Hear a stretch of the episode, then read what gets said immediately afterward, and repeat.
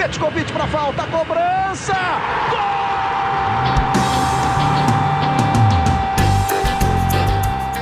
Está entrando no ar o podcast Sabe de quem?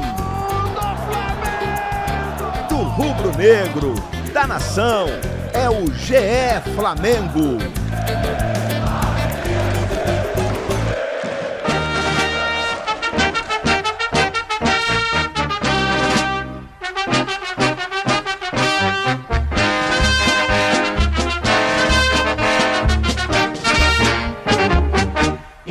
Vez Flamengo, sempre Flamengo. Flamengo sempre eu hei de ser. Aqui você já sabe, se você escutou o hino no início do episódio aqui do GE Flamengo, é episódio de título. O episódio 130 está chegando agora. O Flamengo é campeão, é bicampeão da Supercopa. Hoje, eu tô gravando isso aqui no domingo. Fresquinho, acabou o jogo. A gente começou aqui a nossa gravação logo aqui à tarde de domingo, que o Flamengo bateu o Palmeiras em Brasília, numa Lega Rixa, num jogaço, mas num jogaço, que tem aquele cara que falou assim: ah, não, Supercopa eu não vou dar tanta importância, importância é Libertadores, é o brasileiro, vou só assistir. Eu duvido, eu duvido que o jogo foi o jogo do tamanho que merece um Flamengo e Palmeiras no atual cenário do futebol brasileiro. O campeão brasileiro contra o campeão da Copa do Brasil. Deu Flamengo 2 a 2 6 a 5 nos pênaltis, quando tudo parecia já estava decidido para o lado do Palmeiras na decisão de penalidades. Apareceu ele, Diego Alves foi o cara do Flamengo nessa reta final e a gente está aqui para contar, né? Conversar como que foi essa, essa história, como que foi esse título do Flamengo para abrir a temporada 2021. Eu tô aqui ao lado dele, Felipe Schmidt. Schmidtinho, chega mais, daqui a pouquinho o Caê Mota vai estar com a gente. O Caê está em Brasília, está em deslocamento do Mané Garrincha para o hotel. Então, daqui a pouquinho o Caê vai trazer também a visão de quem estava lá vendo de perto e a gente vai trazer a nossa. Schmidt, que a gente olhou tudo com o replay, foi, voltou, já viu de novo. E a gente pode falar muito bem também o que foi esse, esse título do Flamengo, esse 2 a 2 esse jogaço lá no Mané Garrincha. Considerações iniciais, meu amigo. Fala, Paulinho. É... Como é bom ter um, um, um bom jogo de futebol, né? É, duas equipes é, muito fortes, é, bem treinadas, um gramado bom, um jogo que vale alguma coisa. É, foi uma, a melhor forma de começar a temporada. É, a gente estava vendo o Flamengo no estadual. Os jogos meio que previsíveis, né? principalmente quando entrou o time principal. A dúvida é mais de quanto que, o Flamengo vai ganhar dos, dos times pequenos. Hoje foi o primeiro teste do Flamengo, um teste bom. A gente vai falar isso mais para frente, né? É, o Ilharão, da parte ofensiva, tem, tem muitas coisas para a gente pontuar, mas é, acho que o mais importante é manter essa mentalidade vencedora, é manter essa cultura de títulos, continuar conquistando, como o Rogério Senna falou na coletiva. Se tem a oportunidade de ser campeão, é para ser campeão, é para construir uma história. E isso esse time do Flamengo está fazendo muito. Agora eu confesso, Aí. na disputa de pênalti, nos três primeiros pênaltis eu já estava mentalmente cornetando Diego Alves, já estava mentalmente cornetando Diego Alves. Ainda bem que eu não externei isso para ninguém, porque logo depois o cara foi lá e, e fez jus à fama dele. Né? Aqui, deixa eu fazer um negócio então, Schmidt. Você que está escutando aí em casa, através do ge.globo barra Flamengo, tá no Spotify ou em qualquer agregador que a gente está aqui disponibilizando a nossa resenha, vamos começar na ordem inversa da coisa. Vamos começar pelas penalidades, porque é o seguinte: o Flamengo, a ordem de batida do Flamengo foi essa daqui. Ó. Eu vou colocar aqui para você. A Rascaeta, que converteu. O Felipe Luiz, para mim, o melhor em campo. A gente vai falar muito do jogo. Acabou batendo a bola no travessão. O Mateuzinho parou no Everton. Aí veio o destino quis que o Vitinho batesse o outro. Eu vou confessar que quando o Vitinho caminhou ali para a marca da Cal do Mané Garrincha, o gol do lado esquerdo. Só me veio a imagem do Morumbi. Só me veio a imagem do Morumbi, dele batendo a bola por cima do estádio. E o Vitinho foi e converteu. Aí bateu o Gabriel bem. bateu bem, converteu e converteu é, com categoria. Bateu bem o Vitinho. Só que aí depois, o Diego Alves, ele entra na mente do Danilo, né? na cobrança, que o Danilo demorou, o Diego saiu como de experiência. Como dizem, como dizem os jovens, ah. ele alugou um apartamento é, na exato, cabeça do. Exato. O Diego Alves vai ter que pagar IPTU para o Danilo, porque ele morou na mente do Danilo. E aí o Danilo desperdiçou o pênalti. A bola foi para fora. O Gabriel converte, é muito bom também para o Flamengo ter o Gabriel na tranquilidade em cobrança de pênalti, teoricamente para fechar a cobrança, para fechar a disputa. E aí foi para a disputa daquele mata-mata dos pênaltis. O Vinha fez, o Gomes fez, o Gabriel Menino perde, o PP, o PP acabou desperdiçando, parou no Everton, que é um goleiraço também. O Gabriel Veron fez, e aí veio ele. Ah, veio ele, cara, esse momento foi demais. Veio ele, o boneco assassino, o garoto pequeno, Michael, ele que entrou com o cabelo todo estiloso, raspou lá. Aliás, amanhã eu já estou aqui, ó. Vou mandar um abraço para o Diógenes, meu barbeiro, que está escutando.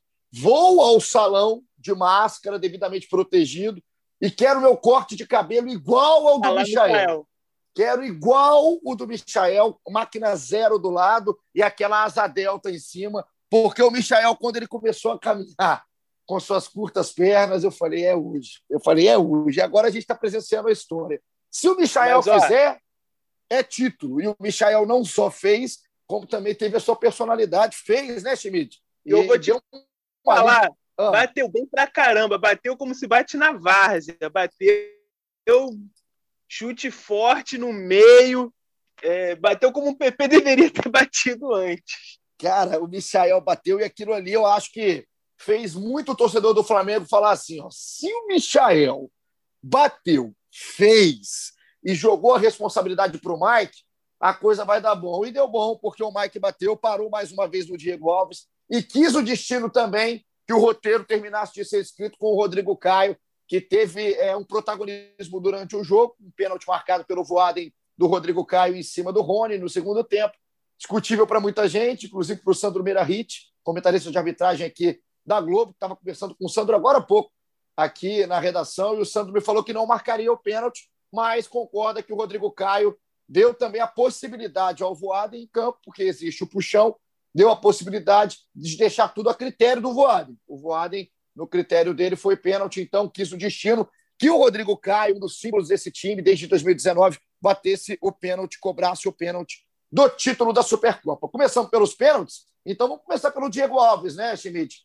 Tamanho do Diego Alves, e olha como é que é a história, né? Há muito tempo a gente conversava falando sobre a possível renovação ou não, sobre o momento ou não, de ser um cara com muitas lesões. Claro que a gente sempre destacou aqui a importância do Diego, mas com o crescimento do Hugo, é, ficava assim: será que até que ponto que o Diego é intocável? E hoje ele tem uma resposta não com microfone, né? não com história, não com currículo, mas deu uma resposta dentro de campo, sendo o herói de um título, claro, muito importante para o Flamengo. Ele fez o que faz de melhor, né, cara? É, foi importantíssimo mesmo, foi decisivo decisivo. O próprio Ceni falou isso na coletiva, né? Que, que hoje o, o Diego ele meio que retribuiu um pouco o esforço que o Flamengo fez para renovar com ele. A gente lembra toda aquela, aquela discussão, né? Que, que estava acima do orçamento, aí mexeram aqui, mexeram ali, conseguiram chegar a um acordo.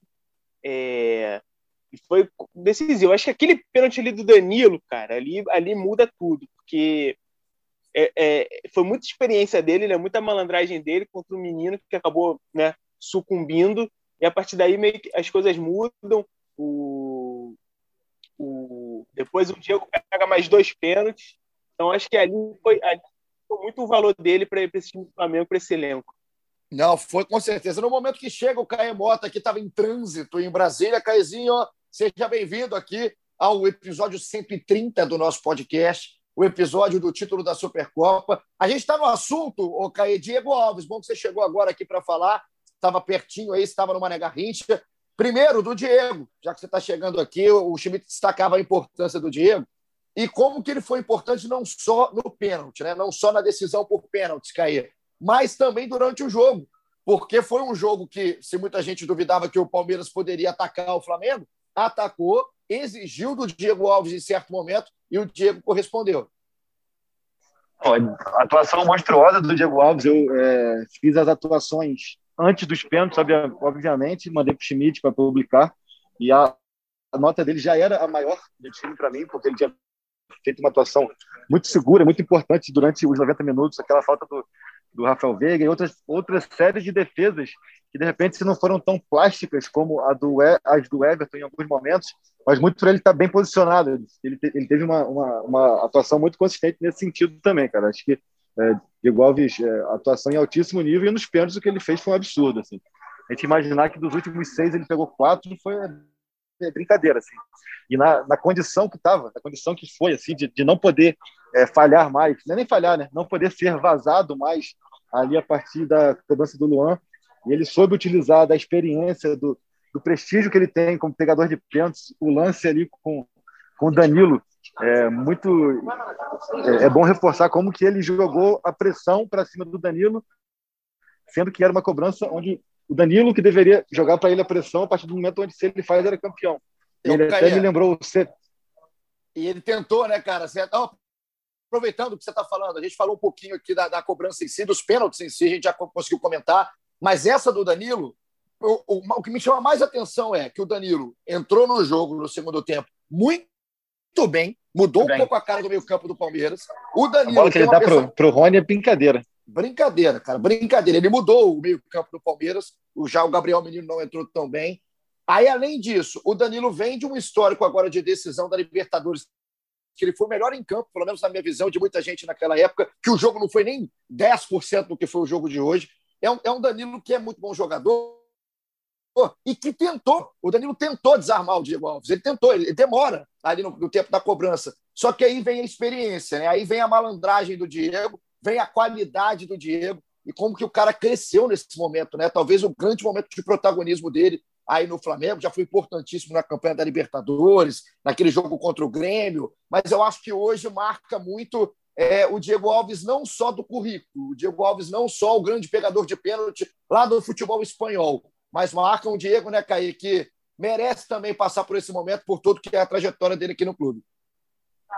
Não, sem dúvida. Acaba que um Flamengo com tantas figuras importantes, Gabriel, Rascaeta, Bruno Henrique, o Gerson, o Diego Ribas mesmo, Felipe Luiz e tal, a gente acaba colocando o Diego Alves muitas vezes no automático ali numa segunda prateleira. Assim. E foi legal ter esse jogo do protagonismo quase que 100% dele. Isso aí foi muito legal. A cobrança do Danilo, não sei se vocês já, já fizeram a relação aqui ao Cevádios, em 2008, na, na, Libertadores, faz a mesma coisa com o Thiago Neves. O Thiago Neves também tenta pressionar, Sim. demorando, demorando para ir para a cobrança e ele consegue reverter essa pressão, falando com o árbitro, pô, já está demais e tal. Então acabou que ali ele desmonta o Danilo, mas realmente o mais legal é isso, assim, é, é ele ter esse protagonismo, porque num cenário do Flamengo com tanto jogador decisivo, muitas vezes a gente deixa o goleiro em segundo plano, assim. É, mais uma vez ele mostrou a importância de ter um jogador experiente ali, porque não é fácil você encarar aquela situação de, de, de ter que defender, né? Ter a obrigação de defender duas cobranças. Não é nada simples, nada fácil assim. Então, é, quando tem toda aquela polêmica no final do ano sobre renovação ou não e tudo mais, ele é, fez valer o investimento, né? Que era a, a, pergunta que era tão feita na época pela diretoria, se valeria o investimento ou não. Acho que está pago o investimento, no mínimo esses 5 milhões aí da premiação, tu bota então para pagar o ano de contrato dele e fica tudo em casa. E teve uma cena muito legal, cara, para a gente até fechar especificamente o assunto do, do Diego Alves. É, depois né, do título, da conquista do título, do pênalti do Rodrigo Caio, o Diego foi um dos caras que falou, né? Que foi ao microfone falar. E antes disso, teve um abraço dele com o Rogério. Cara, o Rogério foi um goleiro que marcou história com a camisa do São Paulo, seleção brasileira. E o Rogério Senna deu um abraço, assim, né? Reconhecendo o tamanho, a importância que teve o Diego Alves no momento completamente adverso da cobrança de pênalti, muito próximo do Palmeiras o título, e o Diego cresceu. Agora, galera, que jogaço! Daqui a pouco a rapaziada vai participar aqui com a gente, tem muita mensagem para a gente ler hoje. É a primeira que disputa jogaço, por hein? pênaltis que o, que, o, que o Rogério ganha como técnico. É, e assim, o Rogério passou por eliminações, né, Caí? Passou, pelo, por exemplo, contra o Racing na Libertadores, que foi com certeza muito doído para ele. E o Rogério contra o Racing, também pelo contra o São Paulo. Contra é, São Paulo pelo Fortaleza. Então, é, pelo Fortaleza também já tinha passado. Então, o, o Rogério vence também, quebra um tabu para ele, conquista a segunda taça. Agora, foi um jogo surpreendente na minha visão, tá, Schmidt? Na minha visão, porque em decisões, quase nunca eu espero um jogaço. Espero talvez jogos mais abertos do que foram a final da Libertadores entre Santos e Palmeiras, a Copa do Brasil do Palmeiras contra o Grêmio, mas a qualidade em si Às vezes eu, eu acho ah, um nervosismo, os caras não vão querer se abrir tanto. E não só o Flamengo jogou bola, um time que está acostumado a fazer isso, mas o Palmeiras foi muito inteligente né, no, seu, no seu modo de jogar futebol. Num contra-ataque rápido, um time querendo também a vitória. Achei que foi um jogo surpreendente desde o início. Eu acho que o gol no começo ele contribuiu muito para isso, né? Se, se de, geralmente em final um gol assim ele faz um faz o time que fez o gol recuar muito, defender e abdicar de jogar. Palmeiras acho que aí fez tanto isso, né? O Palmeiras continuou pressionando, dificultou o Flamengo. O Flamengo teve dificuldade ali no começo para se recompor em campo, se achar em campo. Conseguiu fazer isso aos pouquinhos, tanto que empata até com uma certa rapidez. E depois disso fica um jogo muito, muito laicar, né? Tem o gol do Arrasqueta que para mim foi, foi genial aqui. A, a, solução que ele encontra, né? Aquela tacada que ele dá com a bola. É, o, o Everton ficou sem reação. E o segundo tempo, acho que o, o, o, Palmeiras mexeu bem, mudou muito o jeito, o jogo, né, o jeito de jogar. E o Flamengo, acho que cansou um pouco e não conseguiu encontrar uma solução para aquilo. Então, foi um, um, um, segundo tempo um domínio grande do Palmeiras, tanto que chega ao empate. E só no finzinho ali o, o Flamengo recompõe, né, troca, troca o Gerson, que não foi bem hoje, estava cansado, o Bruno Henrique cansado também, ganha um fôlego novo, consegue equilibrar ali no finalzinho. Mas acho que foi, foi legal isso, essa, essa alternância, né? Um momento o Flamengo tinha o domínio, depois o Palmeiras tinha o domínio, é, acabou indo para os pênaltis até com uma certa justiça. Eu, Caí, aproveitando que o Schmidt deu esse geral, bom demais, por sinal, queria pegar no primeiro tempo, vamos parte por parte dos lances é, mais importantes. Eu acho que um podcast de título a gente pode dar até com mais carinho e tempo. O, o gol, né? O gol do, do Palmeiras, que é o gol logo no início, é impressionante a jogada na ótica do Rafael Veiga. É um recurso. O Veiga está crescendo com a camisa do Palmeiras desde o final da temporada passada. Agora, é, a leitura que você faz do gol na ótica do Flamengo, defensiva do, do Ilharão principalmente, é erro? É falha? É, talvez um está desligado por ser início de jogo? Ou é mais um recurso mesmo do Rafael? Como é que você viu esse gol logo de cara que o Rafael tira o Arão para nada e faz um bonito gol no Mané Garrincha? Acho que passa muito pela postura do Palmeiras desde o minuto inicial. Você falou-se muito antes da partida é, do Palmeiras é, ter um futebol mais reativo, que deixaria a bola com o Flamengo, que o Flamengo é, comandaria as ações e tudo mais, e o Palmeiras surpreende o Flamengo, sendo totalmente oposto disso, começa marcando em cima, pressionando, botando uma correria num, num, calor muito forte em Brasília, e acaba que isso obriga o Diego Alves a dar um chutão, que eu acho que é o ponto, ponto inicial do gol ali, o Diego Alves é forçado a dar um chutão, o Palmeiras ganha a segunda bola, e aí a partir daí eu acho que é, o Arão até por ainda a questão do cacuete, né? Ele dá um bote que, como volante, geralmente tomar esse drible não é problema porque você tem o zagueiro ali para fazer a cobertura ou para tirar o espaço é, do, do, atacante na, na sequência da, da, jogada. Ele como zagueiro não, ele já é o último homem. Então ele deu, ele foi, foi no bote no Veiga e o Veiga foi foi muito muito feliz, muito inteligente, muito habilidoso é, na jogada. Então acho assim, é, a questão toda passa muito mais, eu acho, por mérito do Palmeiras, não só do Veiga, mas do Palmeiras por forçar o chutão do Diego Alves, e depois mérito do Veiga. É, acho que sim, que o Arão deu um bote ali que foi até um pouco precipitado, talvez, pra, pra, por estar como último homem, mas faz parte também. Acho que dali para frente ele fez uma partida quase que perfeita, participou muito na saída de bola, muita bola longa que ele, que ele, que ele fez na da, da saída de bola, e muito bem. Lembrou até em alguns momentos o Maria, aquele lançamento longo e rasante, assim, é, esticando muito as bolas para o Gabi, para o Bruno e tudo mais. Então, acho que é um lance onde eu vejo muito mais mérito coletivo e individual do Palmeiras do que falha mesmo ou do Flamengo ou do Arão. Eu quero começar a colocar o pessoal aqui no papo, porque tem muita pergunta boa hoje, muito comentário. Tem muita corneta gostosa também que eu vou colocar daqui a pouquinho. Mas tem perguntas aqui em cima do Arão, que não é só do Arão, não só individualmente em cima do zagueiro agora do Flamengo. Mas o Heitor Cândido aqui, Schmidt, ele colocou assim: ó, o jogo de hoje demonstrou que o Arão tem muito a evoluir para se tornar um bom zagueiro. O Rogério deve reconsiderar a escalação sem volante contra adversários mais qualificados? Isso aí foi a pergunta do Heitor, que eu vou juntar com a pergunta do Biocta, que é que o Quintela CRF.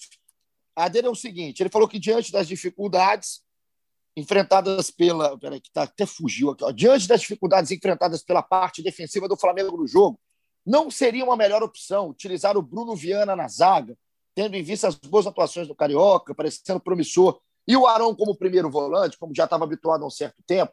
E aí tem mais gente perguntando até quando o Diego é substituído, se não poderia colocar o Arão para frente, né, na posição um passo à frente no campo, e o Bruno Vieira na defesa. Então, nesse pacotão de perguntas, Schmidt, em cima do que foi o jogo do William Arão e em cima da escalação do Rogério, o Flamengo fica exposto nessa escalação contra times mais fortes. Eu acho que o jogo de hoje é o jogo que a gente pode tirar muita coisa. E isso é um dos pontos. Assim, qual é a sua visão em cima aí da, da escalação do Rogério, sem volantes, entre aspas, porque o Diego faz essa função, o Gerson também tem seus compromissos defensivos, o Flamengo não tem aquele cão de guarda mais há muito tempo, mas o time fica exposto quando o outro time não é o time do Carioca, por exemplo, time como Madureira, como foi o Bangu? Cara, essa questão é complexa. Vamos, vamos lá. Primeiro, eu acho. Vamos que, por partes. É, vamos, vamos, por vamos, partes. vamos por partes. Primeiro, para mim, tá, tá, cada vez mais claro que o Ceni considera o, o Arão zagueiro. Então, acho que Arão volante, acho que na atual conjuntura, pelo andar da carruagem, só numa emergência, numa necessidade. Esse para o meu primeiro ponto. Segundo, o Arão, como zagueiro, ele está evoluindo. E o, você mesmo, Paulinho, falou isso em algum outro podcast aqui, que, que ele ainda está evoluindo, ele ainda tem algumas coisas a melhorar. E eu acho que esse jogo mostrou isso, assim, essa questão de posicionamento que o Caio falou aqui. Ele dá um bote meio precipitado, até pelo cacuete dele de ser volante. É, tem um outro lance ali, que é o lance que o Rony sai na frente do, do, do Diego Alves, drible, e o Diego salva de letra. É um lance que ele tá ali meio, né, ele dá, um vacilo ali também no, no coisa. Então acho que é, é todo um processo para o Arão virar um grande zagueiro. A gente não tem, não tem que esquecer que contra esse mesmo Palmeiras, no primeiro jogo, o Arão fez um ótimo jogo como zagueiro, foi muito bem, né? É, e todo mundo elogiou. Até ontem o Arão era uma grande sacada do Senna como zagueiro.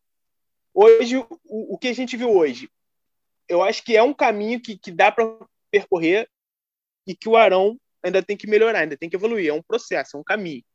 É um jogo que mostra que ele ainda tem que melhorar e, e o que, e no que, que ele tem que melhorar. Ah, rapaz, ô Schmidt, Segunda. só, só, só Hum. aproveitar o que você falou, até porque eu, eu concordo muito com o que o Caio falou também e o que você está completando agora. Primeiro, que não dá. A torcida ela tem direito de fazer o que ela quiser. assim, né? não estou aqui para ser fiscal de torcedor.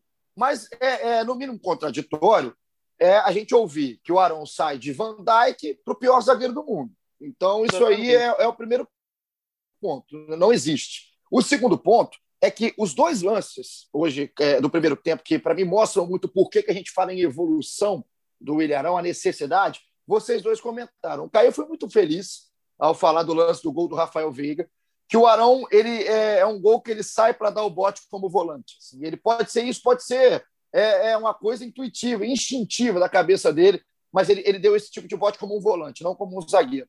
E nesse lance, que quem saiu na cara foi o Breno Lopes. O Breno Lopes que sai na cara do Diego Alves, faz o drible e o, o, o Diego, o, o Diego salva em cima da linha ali de letra. Nesse lance, é um lance de movimentação de um cara veloz no meio, que o, que o Willian já apresentou em outros momentos, essa dificuldade, que ele fica prestando atenção na bola e, e sai um pouco ali do, do jogador, que me lembrou, Caê, do lance contra o Grêmio, no 4 a 2 contra o Grêmio pelo brasileiro, que foi o gol do Diego Souza, que tem essa, essa a passagem do Diego Souza na frente do Ilharão e, e ele não acompanha. Enfim, são os dois lances que eu acho que mostram a evolução. Mas aí eu, eu tenho que fazer aqui o outro lado, que o Caio fez também na primeira entrada, que é o lance que depois o, Ar, o Arão melhorou no segundo tempo. O Arão fez um bom segundo tempo. Não acho que ele foi mal na segunda etapa. Teve esses dois lances capitais, na minha visão, que só comprovam a necessidade de a gente ter paciência e que ele está no processo de evolução.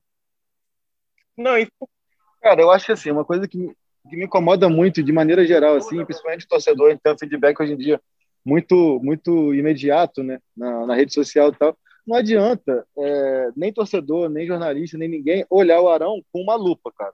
É, co coloca uma lupa em cima de, de qualquer. Ele hoje, por exemplo, para mim, fez uma partida consideravelmente melhor do que a do Rodrigo Caio. Eu achei que ele fez uma partida bem melhor do que a do Rodrigo Caio. E a gente está aqui debatendo é, erros pontuais do Arão, cara. Entendeu? Tipo assim, eu acho que ele tem muito mais motivo para ser elogiado e valorizado a função que ele tem, tem jogado muito bem do que estar tá debatendo que ele vacilou num drible ou em outro. Mas, drible, mal cair, mas É isso vai tipo de- acontecer de- porque o, o Arão situação, sai, cara. o Arão sai, o Arão é um volante até um certo tempo. Ele está começando a encaixar numa posição. O debate em cima dele, um jogador de transição de posição, vai ser maior que o do Rodrigo Caio, mas eu concordo que ele foi melhor que o Rodrigo. O Rodrigo tem um lance hoje que se é o William Arão cometendo, se é o Gustavo Henrique, se é o Léo Pereira, a gente ia estar aqui cornetando, a torcida ia estar cornetando, que é o pênalti que ele fez em cima do Rony. Ah, o pênalti é brincadeira. O pênalti não existe o que ele fez ali, cara. E o Rodrigo é um cara que se cobra muito tudo mais. Assim, com certeza ele, ele ficou bem incomodado, sentindo o pênalti ali até uma, no pênalti do, do, título, como até uma, um certo desabafo e tal, porque assim, é, ele comete alguns erros no, no, no, no, lance do pênalti. O erro de dar o espaço para o Rony, o erro de, de não conseguir equilibrar o corpo ali para a corrida, porque o Rony está todo catando cavaco e ele puxa duas vezes o Rony. Então, assim, são coisas que, que, é que você falou, se fosse o Arão, acabou. Porque, assim, é, e eu falo a torcida mesmo, não adianta a vida inteira ficar criticando ou, ou apontando o dedo, porque o Arão hoje, não é que ele tá zagueiro, ele pode para frente voltar a atuar como volante. O Bruno Viana chega aí, tem muito potencial, só que hoje ele é zagueiro do Flamengo. E o Flamengo só foi campeão brasileiro por conta disso. O Flamengo só foi campeão brasileiro por conta dessa movimentação, dessa, dessa mudança do Arão virar zagueiro e o Diego primeiro volante. Então, assim, pô, cara, é, é, é, vai ser até quando isso, cara? Eu falo, tô falando para o torcedor mesmo, para o ouvinte, cara. Vai ser até quando isso, cara? Entendeu? Tipo assim, chega um momento, é que eu falo assim, é, é, a crítica, ela deixa de ser é, perseguição quando se elogia. Só que só critica o cara, cara, entendeu? A, a torcida, então, tipo assim, é, é o nome disso é perseguição, cara. Até quando que, que vão querer criticar as, o fato do Arão ser zagueiro? E aí é uma perseguição até que eu acho mais ao Rogério do que ao, ao Arão. Então, cara, pô, cara, ele, ele já, já deu muito mais provas de que tem condição de jogar ali do que o contrário. É, é, é, é, isso que eu acho que, é, que fica cansativo o debate. Estou falando da gente não, aqui. Claro, tá, claro, tá, não, claro. Re, repercutindo, o... repercutindo o que vem do torcedor, isso que é chato. E ele deu uma, uma, resposta, eu acho que hoje, dentro de campo. Porque o Arão, quando erra, é, é, vai ser falado, é, essa cobrança em cima do Rogério, que ainda não é unanimidade no torcedor do Flamengo, acaba respingando no Ilharão. E hoje, no segundo tempo, ele fez um bom segundo tempo. Se for parar para pensar, o segundo tempo do Flamengo é muito pior do meio para frente do que do meio para trás, apesar da falha ali do Rodrigo Caio é, individual no lance contra o Rony. O Flamengo deu espaço para o Palmeiras subir no segundo tempo, que parecia que o Flamengo estava totalmente sem perna. Da frente não criou, o Everton Ribeiro hoje não estava em campo mais uma vez, o Gerson muito abaixo. A gente tem que falar da questão das 11 horas da manhã. O, é, é, é o, pênalti, que... para mim, para mim, o Rodrigo errou bastante. A, a culpa 100% do pênalti é do Everton Ribeiro. Do início do lance, né? É que é a origem do lance. Que é, é bom pontuar isso. Concordo. Eu, eu, assim... é, um toque, to, to, é um toque totalmente displicente, e aí tem o mérito grandioso do Danilo, que ele nem domina, ele já estica no Rony direto. Agora, Mas o, é uma bola o... que o Ribeiro perde ali. Que não... não, não pode, não pode. Everton Ribeiro foi muito mal, de novo. E assim como o Gerson e o segundo tempo do Flamengo, eu vi o meio para frente, praticamente sem, sem produzir. Quando produziu, acabou perdendo até lances importantes. Mas aí eu queria destacar um cara você falou da atuação do Diego Alves, vira herói, é, não tem jeito de, de, colocar aqui outro cara. Mas eu queria falar, Schmidt, do Felipe Luiz. É, se tirasse os pênaltis, né? Porque o Felipe, inclusive, perde né, o pênalti da travessão. Mas se tira o pênalti, talvez seria o cara que eu tivesse colocado como melhor em campo.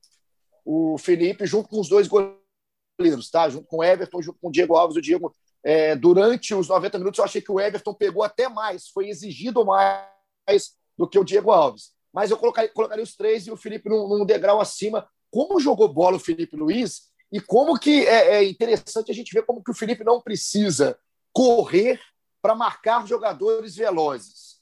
O Palmeiras entrou em campo com Wesley, com Rony, com Breno Lopes, três velocistas, e o Felipe Luiz deu uma aula de posicionamento, de saída, inclusive sendo participativo hoje na parte ofensiva, no primeiro gol do Flamengo, gol do Gabi, é uma jogadaça do Felipe Luiz, que ele corta o Gomes como se não fosse ninguém. A gente está falando simplesmente, talvez, do maior zagueiro hoje da América do Sul, que é o Gustavo Gomes. E o Felipe hoje me chamou a atenção em todos os lados do campo, Schmidt. Foi assim para você também? Na ausência, acho que num, jogo em que o Gerson apareceu pouco, eu acho que o Felipe foi o grande maestro do Flamengo no, no, no campo, assim, né? de, de, organizar o jogo, de distribuir bola. Pô, direto ele aparecia pelo meio é, ajudava na saída, ajudava né, a circular a bola ali no meio campo. Para mim, eu concordo contigo, eu acho que ele foi dos jogadores de linha, ele foi o melhor em campo. É, o Rascaeta ele tem participação nos dois gols, né? É, é decisivo mesmo, mas eu acho que jogando, de, de, por tudo que ele fez, eu também acho que o Felipe Luiz foi muito bem. É, e tá numa fase muito boa, né, cara? É, é assim, essa, esse jeito que o, que o Rogério achou do Flamengo jogar, ele é muito importante ele tanto na saída de bola é, tanto aparecendo na frente, ele não precisa mais ser aquele lateral que vai à linha de fundo, ele aparece muito pelo meio, o, o gol é um pouco isso, né? Ele sai do, do lado para invadir a área. É, pena que tá, a carreira está acabando, né? A gente, a gente tem que aproveitar um pouco, porque acho que em breve o Felipe vai, vai, vai se aposentar, de repente tem esse ano, mais um ano aí. É uma pena, porque realmente é uma aula de futebol cada, cada vez que ele entra em campo. É, aproveita, cara. Acho que o time do Flamengo, o torcedor tem que aproveitar. Vários desses caras. O Felipe é um novo exemplo. Queria já passar o Caio do Felipe, que ele foi de um pé para o outro com facilidade. Ele que se eu tentar fazer o cara de cara no gramado, ele passou do Gustavo Gomes. Foi até um pecado o gol não ter sido dele. Foi. Né? Foi até um pecado. Deixa eu falar uma coisa. Fala. Foi uma, foi uma jogadaça, mas o que o Arrascaeta faz ali também, para mim, é, é, é genial. Que ele dá um toque na bola, um toque na bola, que eu já vi muito camisa 10 do Flamengo nas vacas magras, que ia pegar aquela bola ali, ia pentear, ia girar, ia rodar, ia tocar para trás, ia chutar a bola lá na arquibancada. O Arrascaeta com um toque. Ele, ele aproveita o, a passada do Felipe Luiz, né? O Felipe Luiz está em velocidade, ele está invadindo livre. Um toque ele dá para Felipe Luiz e aí o Felipe Luiz faz tudo aquilo. Se não, fosse é, muito, muito meio aí do Flamengo que a gente viu por aí, não ia, não ia acontecer nada disso. Um toque não, genial, genial. Rascaeta genial, um gol também de, de, uma, de uma qualidade é, diferente né, do Rascaeta deixou o Everton parado. A gente está falando de um lance que o Arrascaeta deixa o Everton sem ação, o melhor goleiro do Brasil, e que o Felipe Luiz deixa o Gustavo Gomes vendido, o melhor zagueiro do futebol brasileiro para muita gente. Então mostra o que é o tamanho de jogadas pontuais como essas. Eu queria passar para o Caê a, a, respeito do Gerson, porque primeiro mandar um abraço aqui para não esquecer uma rapaziada, César Neto, pediu um salve para Alcaflá, lá de Cataguases, interior de Minas Gerais. Um abraço para a rapaziada da Alcaflá. Aqui eu queria fazer a pergunta em cima da que mandou o Breno Gomes, falou que é, perguntou para a gente, Caio, se a participação do Gerson hoje foi culposa, assim como o Vitinho já teve alguns momentos. O que, que você achou do Gerson, Caio? O Gerson, sim, a gente vai concordar que ele não foi bem. Mas aí é pelo horário maluco de 11 horas da manhã desse jogo, um calor danado lá em Brasília, é pelo um cansaço físico de início de temporada. Qual foi a do Gerson em campo hoje? eu achei o Gerson bem abaixo do que ele acostumou a demonstrar nas partidas do Flamengo, assim, do que ele acostumou a gente a ver recentemente. Não acho que ele tenha sido mal, mas para o padrão Gerson ele foi mal, assim, se é que consigo me fazer entender. Achei que ele fez uma partida ruim, mas fez uma partida muitas vezes burocrática, assim, ele distribuiu, acho que caminhou mais do que correu, concordo com vocês nessa avaliação. É, não acho que ele foi mal, mas acho que ele ficou bem aquém do que ele costuma apresentar. É, senti ele assim um pouco é, é, é, é, ruim usar esse adjetivo, né? Mas parecia um pouco preguiçoso, assim. Parecia um pouco é, fazendo o simples, fazendo o básico, mas foi isso, assim. Achei o Diego e o Arrascaeta muito bem jogando pelos quatro, né? Os dois que jogaram por Gerson e por Everton Ribeiro, que não foram tão bem. O Everton Ribeiro, sim, foi mal, na minha opinião. O Gerson fez uma partida ok e achei a Rascaeta e o Diego muito bem. Isso foi o meio-campo do Flamengo. Porque a gente fala preguiça, né, Caio? Eu também falei hoje. É mas a gente sabe que não é preguiça a palavra, mas é uma palavra que representa. A gente está é, tá acostumado a ver o Gerson a, a, dar tão mais que hoje pareceu que o Gerson estava em outra rotação, Schmidt.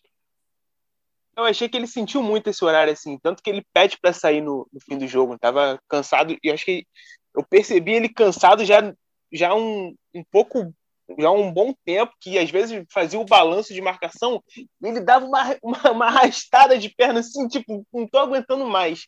Mas eu acho que o que o pessoal perguntou muito de que o meio ficou ali um pouco sem marcação, talvez, talvez passe um pouco por isso, né? Que o Gerson, nesse, nesse esquema, tem que ter o Gerson e o Diego sempre muito ligados ali. Eu acho que isso foi, foi um, uma coisa que prejudicou muito o Flamengo, principalmente no primeiro tempo, e que acabou estourando muito no Arão e no Rodrigo Caio. Porque toda hora os caras do Palmeiras recebiam a bola de frente para essa última linha de defesa. E aí tinha que ir o Arão ou o Rodrigo Caio meio que no, no, no combate direto.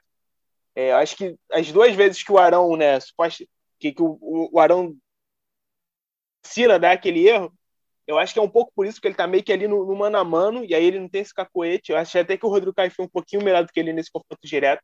Mas eu acho que faltou muito isso. Acho que essa parte defensiva do Gerson faltou, e aí é, tu vê como isso, isso acaba fazendo um efeito no time todo, né? Na engrenagem toda. Eu acho que acabou estourando muito na defesa essa, essa partida mais né, mais culposa aí do Gerson. É, culposo virou um, adjetivo nosso aqui, né? Depois que nossos ouvintes nos presentearam com essa alcunha para o Vitinho. Foi uma pergunta, inclusive, da Thaisa Stamp.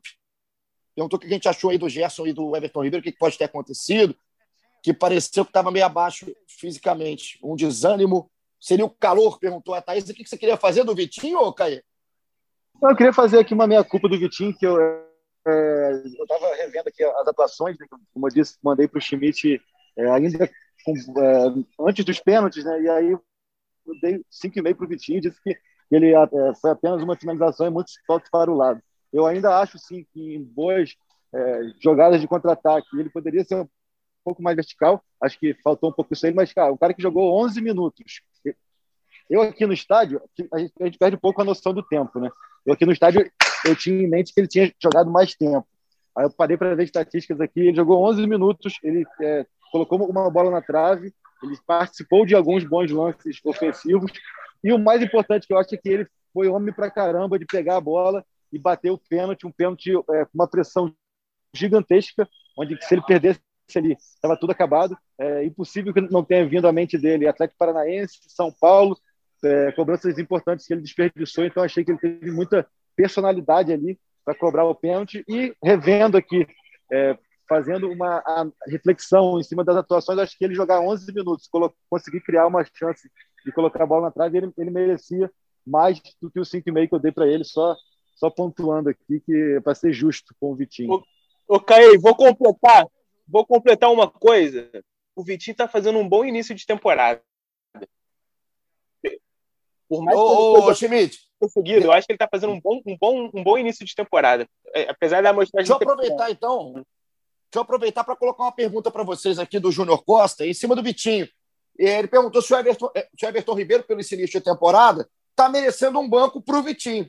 Cara, eu acho que talvez demore um pouco mais, mas realmente eu, eu vejo o Vitinho hoje numa, numa fase, né? Acho, acho que o Everton Ribeiro ainda entrega mais, a gente espera mais do Everton Ribeiro. Mas se fosse aquela setinha do videogame, acho que a setinha do Vitinho tá mais para cima que a do Everton Ribeiro. É, eu não sei não, é, é craque o Everton Ribeiro, é um cara que assim, eu já, o Vitinho, já, já falei várias o, o, vezes, mas o Vitinho é o, é o, reserva deles, cara. Não tem jeito. Se o Flamengo mantiver esse elenco, não, não buscar novos nomes, o, re, o, reserva imediato de, do Everton ou do, ou do Arrascaeta é o Vitinho. Agora, o Caê, deixa eu te fazer uma pergunta acima do, a respeito do jogo aí, cara. Porque é, eu não sei se é, você teve essa percepção direto aí do Mané Garrincha, mas eu tive uma ideia aqui, principalmente no segundo tempo, porque o primeiro tempo, o Palmeiras atacou o Flamengo, o Palmeiras teve oportunidades, né, a bola que o Diego salvou, o gol marcado pelo Veiga, mas o Palmeiras jogou na dele, mas também sendo ofensivo. O Palmeiras foi para o jogo, foi para o embate, foi um jogaço. No segundo tempo, eu vi o Flamengo muito espaçado em campo, coisa que a gente não tem é, tanto costume. Não falo nem é, é, de longe os jogadores de ataque, os jogadores de defesa não, mas com buracos. Estava um buraco da defesa para o meio campo, um buraco do meio campo para o ataque. E o Palmeiras com uma liberdade absurda para jogar futebol. Teve a mexida do Abel Ferreira, que já estava até expulso, né? Estava o João Martins, o auxiliar dele, ali no banco de reservas. O Palmeiras, inclusive, pilhado demais, batendo demais. Só que eu vi muito espaço no campo para o time do Palmeiras no segundo tempo. Você também viu isso daí? É, acha que é, é, realmente algo casual, pontual? Teve uma explicação para isso? Como é que você viu o segundo tempo aí, direto aí do Mané Garrincha? Eu achei que foi um jogo de maneira geral. O Flamengo jogou menos do que eu esperava, apesar de ter feito uma boa partida, e o Palmeiras jogou bem mais do que eu esperava.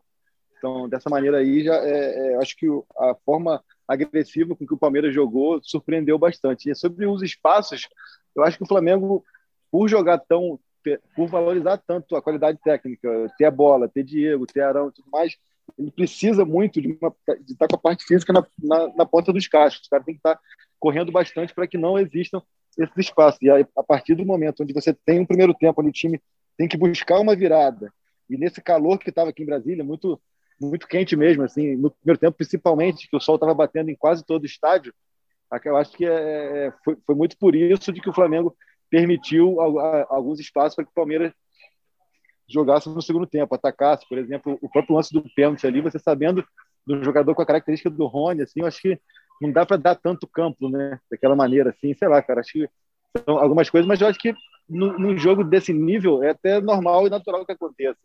E aí cai naquele problema que a gente já falava bastante na temporada passada, que é a troca. Assim, quando você troca, eu acho que o Diego pelo Gomes até é, cai pouco, assim, acho que cai um pouco na, na pegada, é, na qualidade com a bola, mas a pegada é muito importante. Quando você troca o PP, Michael e outras peças, cai muito e acaba que o time fica mesmo sem, é, sem a mesma intensidade, tanto para jogar quanto para marcar. Você não tiraria o Gerson, o Gerson ao invés do Diego hoje, não? A questão toda é a parte física, né? Tipo, o Bruno, o Bruno Henrique mesmo saiu por conta de estar tá cansado. É, o Diego tem 36 anos já e, e, e joga no, numa faixa de campo onde o desgaste é muito grande. Mas talvez se ele bota o Gomes de primeiro e libera um pouco mais o Diego, seria uma alternativa. Mas o próprio Bruno ali, a gente viu que o Gabriel foi falar com, com o Rogério para não tirar o Bruno para ele bater pênalti. Mas o próprio Bruno falou, cara, não aguento mais, não aguentou morto. Então acho que tem muito isso, eu acho que essa questão dos espaços passa muito pela qualidade do Palmeiras, que é um timaço também. É, e fez, eu acho que a melhor partida de muitas que eu assisti do Palmeiras é, recentemente, mesmo sendo campeão e tudo mais, nunca vi o Palmeiras jogar tanto com a bola como jogou hoje e passa por esse desgaste, por esse cansaço. Até por isso o Flamengo precisa matar mais os jogos. Né? É um time que a gente pode contar aqui é, as duas grandes defesas do Everton, na bola que ficou em cima da linha e a bola do Vitinho na trave. A gente pode falar de um gol perdido pelo Bruno Henrique, é, do gol perdido pelo, pelo Gabigol, ali já sem goleiro e tudo mais. Enfim, é, acho que o time tem que matar o quanto antes para ter que dosar energia também, né? Para que não fique desgastado e dê esse espaço. E é o Flamengo, então, gente, com mais um título. É o que fica muito para mim hoje duas coisas, tá? Primeiro é, o, é que, que bom, tá? Que bom.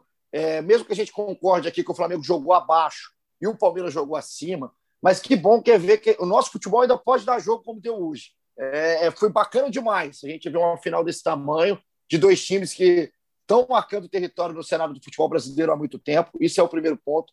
E o segundo, da importância que é começar uma temporada com o título, igual foi na temporada passada, o Flamengo com muito mais tranquilidade, muito mais facilidade. Venceu o Atlético Paranaense em 2020 no mesmo Mané Garrincha, e agora começa a temporada, o tamanho que esse grupo está escrevendo, né? o tamanho da história que esse grupo está escrevendo né, é, com a camisa do Flamengo, é impressionante o que esses caras estão fazendo para a gente chegar aqui para a nossa reta final, já que agora, Schmidt, foi o grande jogo, foi o grande teste do Flamengo na temporada, tem agora na frente né, o clássico. Né? Inclusive, o Felipe Luiz falou no fim do jogo que esses caras têm fome de título, eles querem sempre mais, que eles não querem deixar passar título nenhum.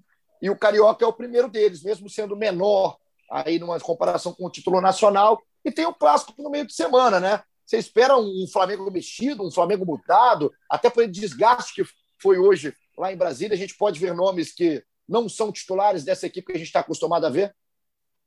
Eu acho que faz sentido, sim, gerar um pouco o elenco, até porque pela, pelo clima do jogo hoje, né, toda, toda a questão, até psicológica mesmo, né, acho que faz sentido ver uma, uma certa mudança, é, mas a questão mais assim de, de, de planejamento de, de, de, time, eu, eu acho que o Rogério vai, vai manter esse time, foi, foi o, o primeiro teste, né, o primeiro grande teste, a gente viu, a gente debateu aqui algumas lições, mas eu acho que o Rogério vai seguir nas convicções dele, é, talvez um ajuste ou outro, mas eu, eu acredito, por exemplo, que o Carão segue zagueiro, Diego segue volante.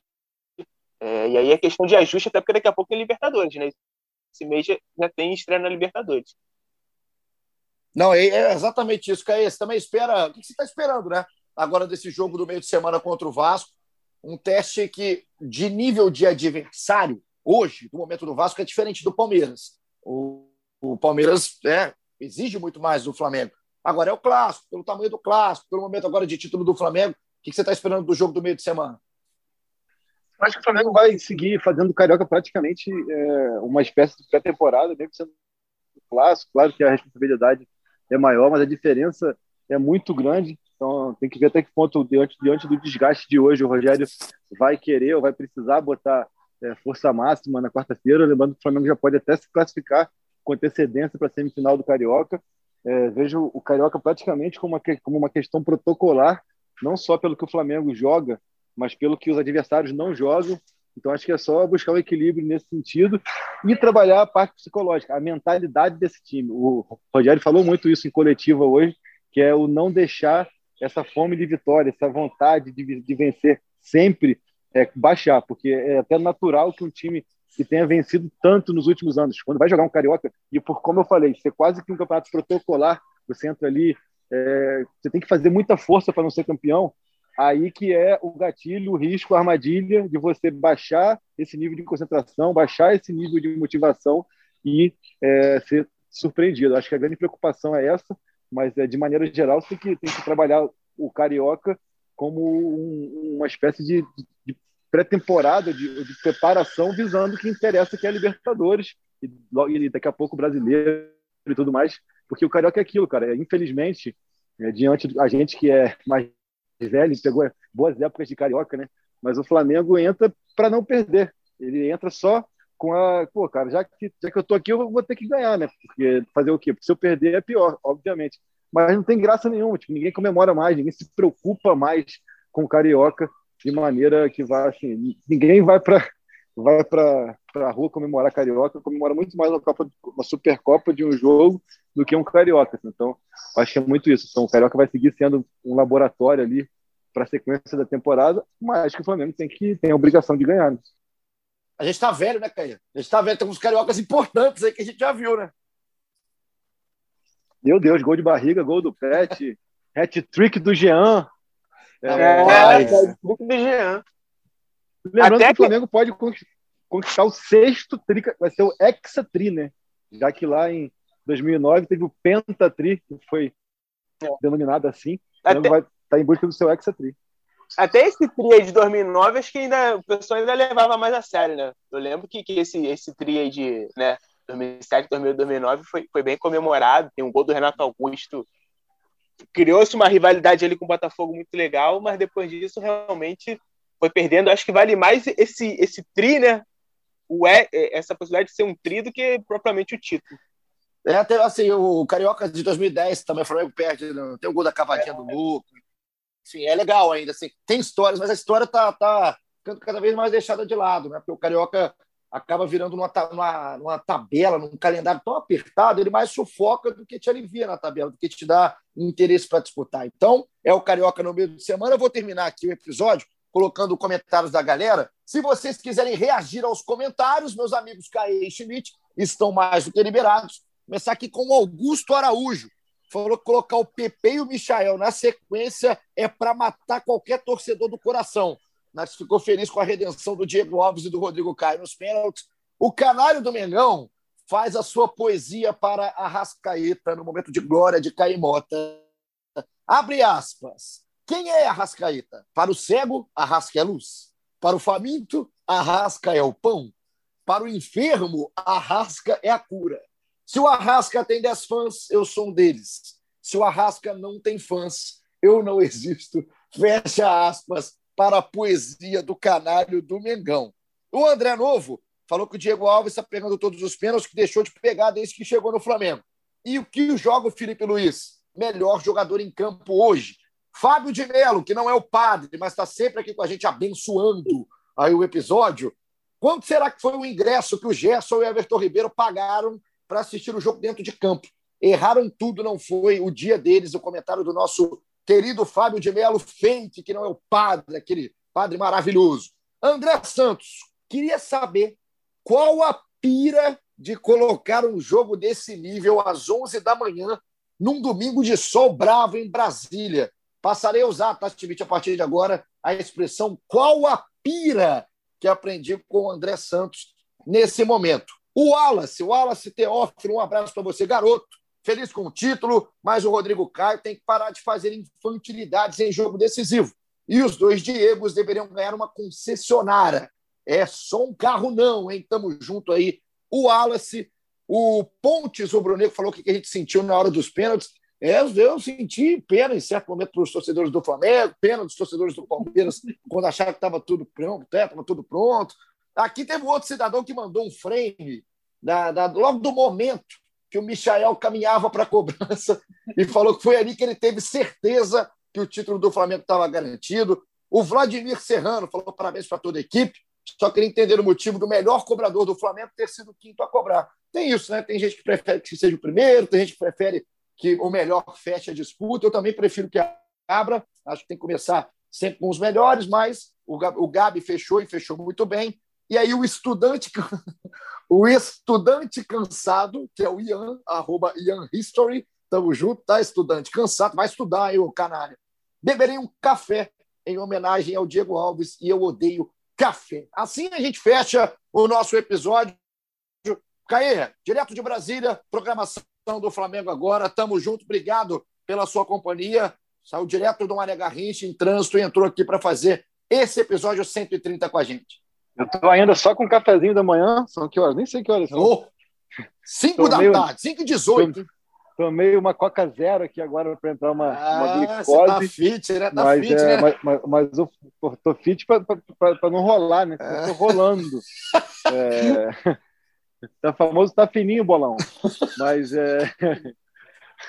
mas o Flamengo tá, tá saindo do hotel de Brasília aqui neste momento. O Flamengo volta para o Rio de Janeiro. E aí, como tem clássico quarta-feira com o Vasco, amanhã treinamento no Ninho do Urubu, terça-feira e quarta-feira o clássico com o Vasco. E me despeço falando de Jordan de Arrascaeta. Ah, na minha opinião, o maior estrangeiro que já vestiu a camisa do Flamengo. Mais uma final, mais um gol, mais uma vez decisivo. E a finalização que ele, que ele, que ele executa no lance do gol é brincadeira, é de muita qualidade, é de muita inteligência. A gente falou aqui de, de culposo, do Gerson, do Vitinho e tal. O Arrascaeta ele tem atuações culposas e ainda assim ele decide, ele faz a diferença, porque parece que ele caminha em campo e mesmo caminhando ele consegue decidir. Ele faz todo o movimento como se ele fosse chapar cruzado lá no canto esquerdo do Everton e ele quebra o pé na hora da finalização. Eu até comentei no Twitter que ele ficou, deixou o Everton com pose de Jânio Quadros. Vocês que estão aí um estudante preguiçoso, vai estudar um pouco mais da história do Brasil para entender por que, que eu disse que é pose de Jânio Quadros, que eu não vou ficar explicando, não. Mas é isso aí, Muito bem. muita qualidade. Deixou o Everton em sua pose de Jânio Quadros, um pé para a esquerda, outro para a direita, 15 para as três. Pose de Jânio Quadros. É cada coisa que acontece nesse podcast que não tem como pensar. Um tempo né? de fadas, um vermelho. Que está fininho, né? Está fininho o bolão, numa referência clara e manifesta. Vamos fazer aquela coreografia. Muito bem. Olha como é que tem. Estava tudo bem até agora. Aí ele fica surtado, a glicose bateu. Aí no Caio Mota, ele já deu aquela animada, Kaique está fininho. É, só que não. Um abraço para o Caio Mota, que está aí com a gente no episódio 130. Schmidt, tamo junto, hein? Tamo junto. Mais um título desse Flamengo que está colecionando taças e agora briga pela Libertadores. Daqui a duas semanas começa a trajetória. O Flamengo no grupo G, no grupo deu o Vélez e União La Calera. E também, daqui a pouco, o brasileiro tem o Carioca. Esse time está insaciável, Schmidt. Tô imaginando o GE Calerita hoje repercutindo o título do Mengão. Imagina o que, que eles estão falando, né? E o Caê, cara? É isso, Caê. Virou pai, esquece forma física, é rumo ao bolão mesmo, não tem jeito.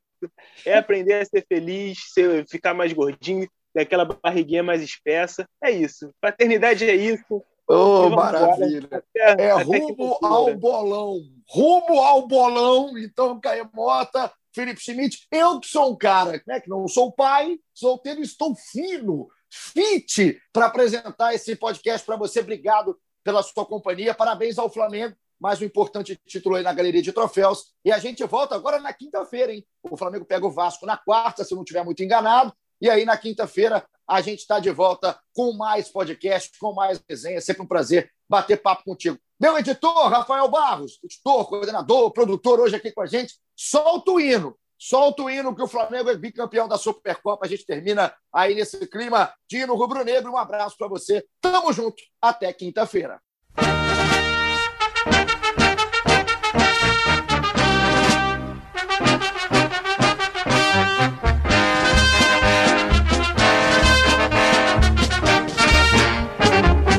Uma vez Flamengo, sempre Flamengo, Flamengo sempre eu